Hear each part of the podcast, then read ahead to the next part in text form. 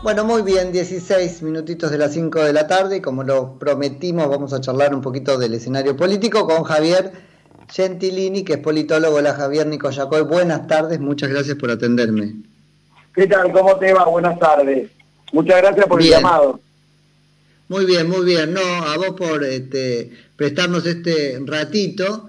Eh, bueno, contanos un poco qué apreciación general tenés del, escenario político a esta hora y después yo te hago algunas, algunas preguntitas puntuales que me dejaron pensando algunas cosas que escribiste. Mira, eh, eh, yo el escenario político lo, llevaría más para el lado de la gente, ¿no? Y cuáles son las expectativas que la gente está teniendo en este momento, que obviamente es un momento excepcional, pero que no deja de hablar de la situación preexistente, digamos, a la, a que se desatara la pandemia, llegar acá y se tomaran las medidas que se tomaron con este, sus datos positivos y sus datos negativos, que hoy, digamos, claramente a, a, más de 120 días de haber arrancado el confinamiento en sus distintas versiones, este, evidentemente muestra signos de agotamiento como se está aceptando, digo, desde casi todos los lugares que tengan que ver con, con posiciones de decisión institucional. Sea que se haya militado más a favor del confinamiento o se haya militado en contra. Lo concreto es que hoy, en cualquier plano eh, político institucional, la jurisdicción que sea, nacional, provincial, municipal, eh, eh, queda más o menos claro que ya, digamos, la sociedad civil no está para el nivel de confinamiento que se planteó al principio. Entonces, esto, digamos, obviamente es preocupante porque al mismo tiempo vos no estás, no, estás obteniendo los resultados que se esperaban de, que se esperaban desde el punto de vista sanitario, lo cual ya comienza a abrir dudas que al principio no estaban en el sentido de la comandancia de la cuestión sanitaria propiamente dicha.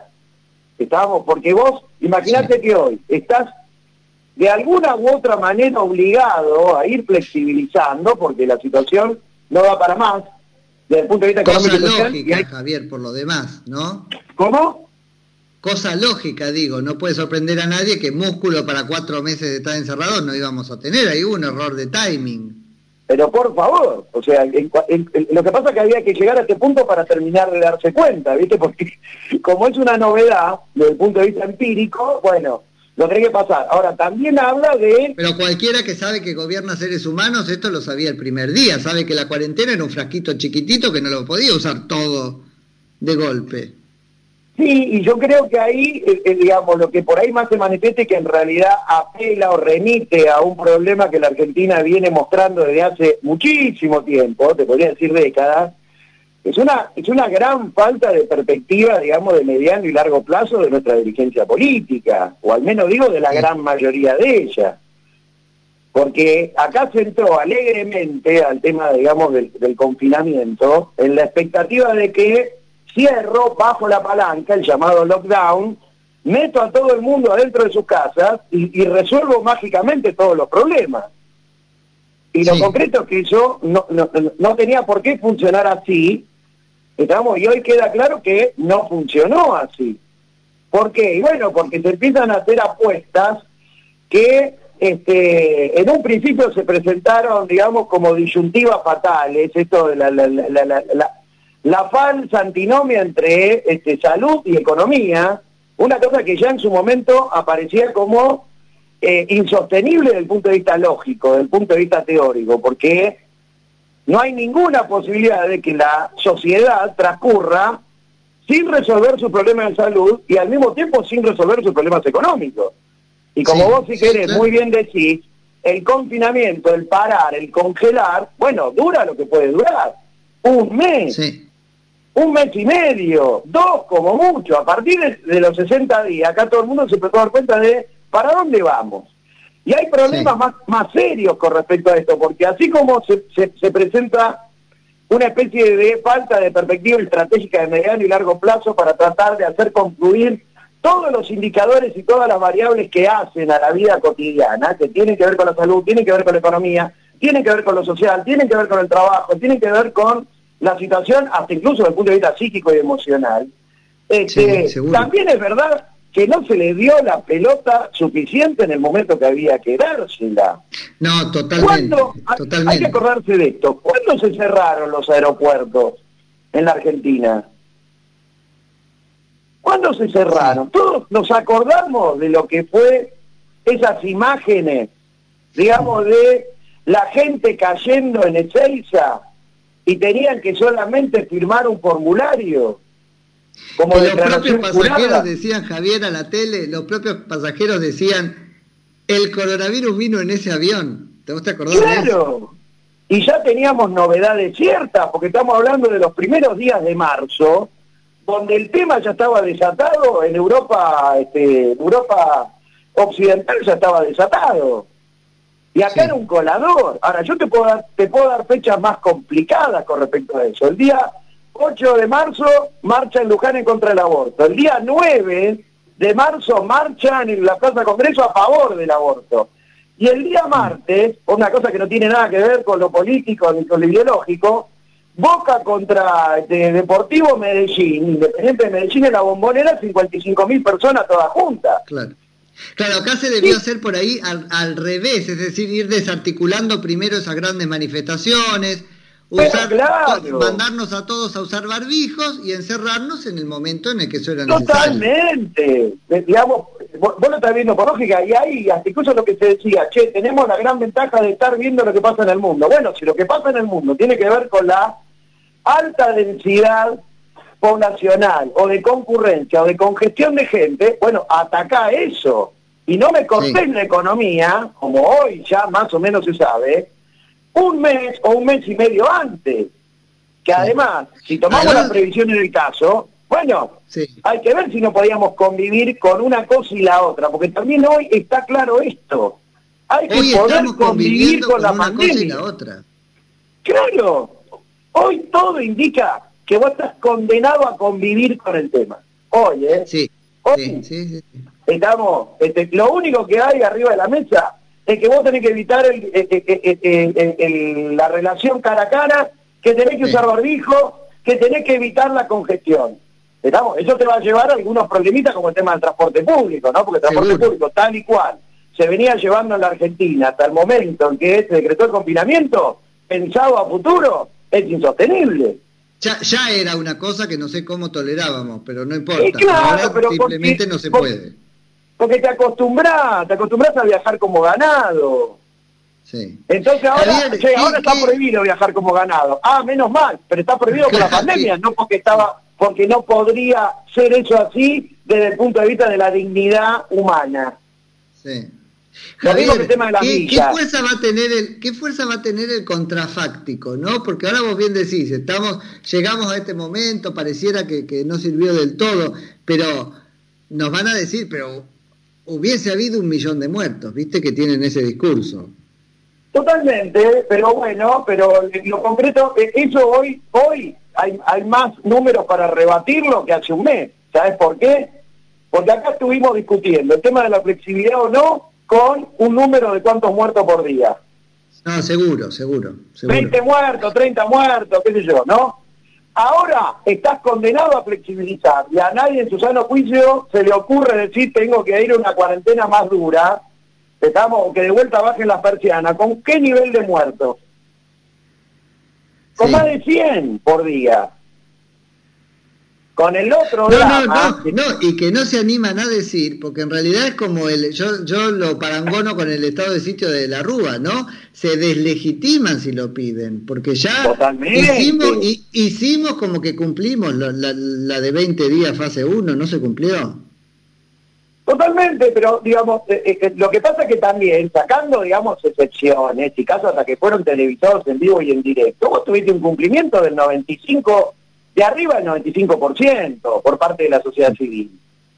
Nadie puede decir que acá no se cumple. Yo lo escucho a Ginés García hoy, a Ginés González García, con el tema de, de que esto remite No, no, no, pero digo, Javier, ahí está, está bueno hacer una, una distinción. No se cumplió responsablemente, no se cumplió en la parte en que no se podía sostener el cumplimiento. Pues se salió a trabajar, pero con todos los cuidados del caso. Yo no, no, no, no asemejo eso a, a una irresponsabilidad. Totalmente. Hoy es otra situación y, lo más complicado de todo que ahora, digamos, aunque quieras volver para atrás, no podés volver para atrás, cuando en realidad los indicadores son mucho peores. Porque te gastaste todo el insumo. Te gastaste todo y te digo algo peor, ¿eh? porque acá, digamos, si la estrategia fue, che, vamos al lockdown, vamos al cierre completo, hiper restricto, para poder acondicionar el sistema hospitalario, cuatro meses después, ¿qué tenemos que decir? Que hiciste mal la cuenta, que te organizaste mal, que resolviste peor desde el punto de vista operativo, desde el punto de vista operacional. Porque ahora, estamos, ahora tenemos el riesgo del nivel de ocupación de cama. ¿Y qué hiciste durante cuatro meses? Bueno, por eso, por eso. Cuando vos lo mensurás de esta manera, cuatro meses de cierre para comprar mil respiradores o menos, es tremenda la ecuación. Es terrible. Totalmente. Y eso habla, eso habla de, fíjate cómo giran las cosas, ¿no? Hace tres meses decíamos que qué grande, va, o se decía, no decíamos. No, decían, no, decían, que no es lo mismo. Claro, no decían, y se decía qué grande, qué bien, y de ahí los niveles, digamos, de imagen positiva, aceptación y demás. ¿Estamos? ¿Por qué? Y porque los números eran bajísimos.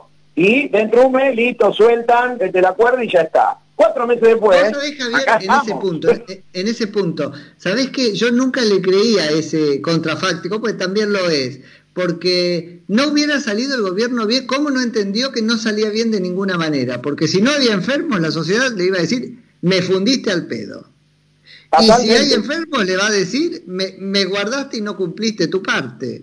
Es endemoniado el dilema. Y ellos no vieron, celebraron el lugar donde estaban, el lugar de ver los peligros. ¿Sabes qué hay ahí? ¿Sabes que hay? Hay una tentación, viste, al tema del manejo, este, no te quiero decir ni autocrático ni muy autoritativo. Pero hay una paternalista, ponele para que suene bueno. Claro, hay como una, hay como una tentación, viste, de, bueno, en la medida que yo maneje la botonera y te diga hoy salís o, o mañana te quedas en tu casa, es como que estoy bien. Pero esto es mágico, es un pensamiento mágico, es insostenible.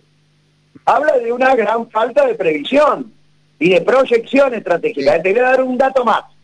Y esto lo dijo el jefe de gabinete de ministros, Santiago Cafiero. Dijo que ellos, mirá, eh, dijo que ellos, digamos, obviamente este, sacando pecho, ya en, ya en enero, frente a, los datos que había de China y algo, y algo de Europa, ya ahí habían puesto en marcha una especie de mesa, ¿estamos? Eh, eh, de salud, una mesa, una especie de mesa sanitaria. ¿Está? Ahora, ¿qué bola le diste? O mejor dicho, ¿la armaste en serio o la armaste en joda? ¿Está? O me lo decís a ver, acá le pasa algo a la sociedad.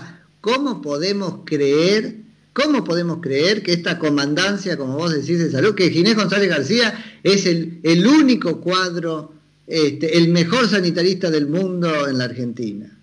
Estamos nivelando para abajo, no sé qué es lo que está pasando, pero no, no, y aparte, ¿sabes por qué se está nivelando más para abajo? Y te, y te, lo conecto a lo que te estaba comentando antes, porque en realidad lo cierto es que la primera semana de marzo, los responsables de la salud, por un lado, técnicamente hablando, desde el punto de vista de esa disciplina, y los que tienen la responsabilidad de mirar en perspectiva global y estratégica, la famosa Secretaría, digamos, de planificación estratégica que lleva adelante Belis, ¿estamos?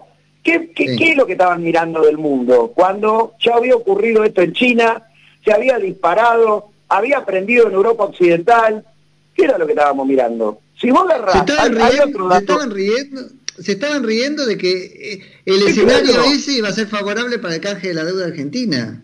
Hay un dato, hay un dato objetivo que tiene que ver con el discurso de apertura del señor presidente del primero de marzo, de inicio de las sesiones ordinarias. ¿Sabe cuál es la referencia al tema de la pandemia y al tema de la salud, más allá de la discusión del tema del aborto, que fue lo único que apareció en, esa materia? Sí, ¿Sabes cuánto hay? Cero. ¿Cuánto? Cero. El primero de marzo, el día de la apertura de sesiones, en el discurso de apertura, no hay una sola referencia. Pero, Javier, yo quiero traer esto a colación. Hay este problemita circulando por el mundo, ¿eh? Sí, por eso quiero traer esto a colación porque a la vez nos aplaudimos como el gobierno de científicos, ¿no? Aplaudimos que no, estamos contentos porque somos ministerio, no alcanza, viejo, con ser ministerio. Olvídate, no, no, no, es un problema de rango ministerial y tampoco es un problema de este, te diría de, a ver, de, una cosa absolutamente indiscutible, inexorable, porque justamente desde la epidemiología, desde la infectología, no se termina de dar con el tema. No se termina de dar con el tema. Entonces, a mí no se me puede plantear el punto de que el, que me va a resolver el problema de la organización política, social, y que tiene que ver con todos los ámbitos de la vida cotidiana de la sociedad, y si querés en particular de la sociedad civil, viste, vaya a ser desde un sector de esa comunidad científica que tiene un, una determinada mirada, un determinado recorte de la mirada. Estamos como si ya hubieran resuelto todos los temas, cuando en realidad no tenés resuelto ni el 20%. Sí. Del abordaje de la problemática concreta de la pandemia, ¿eh? Por eso Ahora, somos así, somos así, ¿no es cierto? Me parece que además hay algo ahí que con, con desde ya que también, ya que no es solamente un problema de la clase política, sino que es un problema en general de la sociedad, pero hay que distinguir. La responsabilidad política es de la clase política que dirige, y si querés eso se extiende a otros estamentos dirigenciales. ¿Estamos? Subsiguientemente, si esa clase política y o esa dirigencia en general no resuelve el tema, y bueno, en parte el problema se traslada a la sociedad civil. Fíjate el dato tan concreto de qué hacen determinadas comunidades barriales frente al problema de la inseguridad.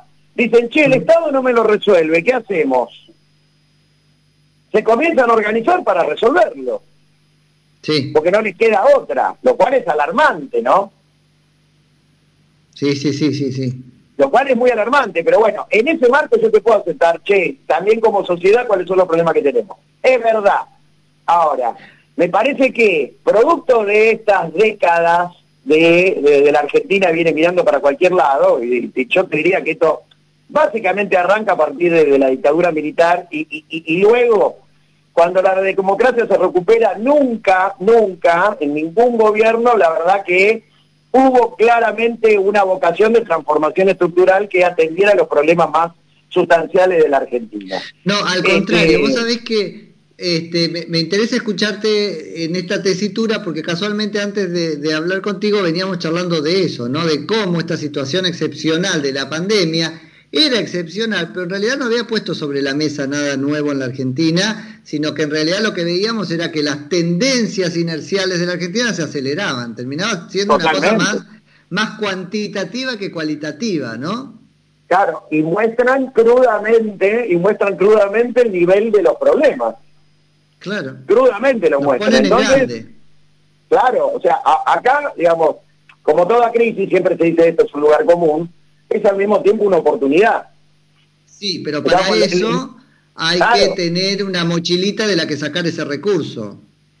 Exactamente, es decir, con qué capacidad, digamos, técnicamente se diría en el ámbito de las ciencias sociales, qué capacidad simbólica vos tenés de reelaborar tus problemas. En el sentido de, che, cuál es la catadura del problema y qué deberíamos corregir. Bueno, ahí es donde vos ves que a pesar del fracaso, o, mejor dicho, además del fracaso repetido y sucesivo de nuestra clase política, también en la sociedad civil hay problemas a los efectos de buscarle la vuelta, ¿viste? Porque nos tienen encerrados. hay gente, Javier, este, hay, hay gente que yo veo acá, yo vivo en Recoleta, Palermo, y veo que hay gente que sale al balcón y grita Gracias, este, Alberto, cada vez que Alberto manda una... Es decir, es, muy jodido el recurso, el músculo. No, no, no, está, está, muy complicado, por eso va a apelar, digamos, a una reserva que no sé en qué nivel tendremos, desde el punto de vista... No, no, la sociedad está, está como para estar el precipicio adelante, está para seguir, para saltar. Es muy difícil que, que reculemos y revisemos los principios, ¿no? a menos que el golpe sea enorme. Las sociedades no se suicidan de la noche a la mañana, pero sí se pueden ir suicidando de a poco. ¿eh?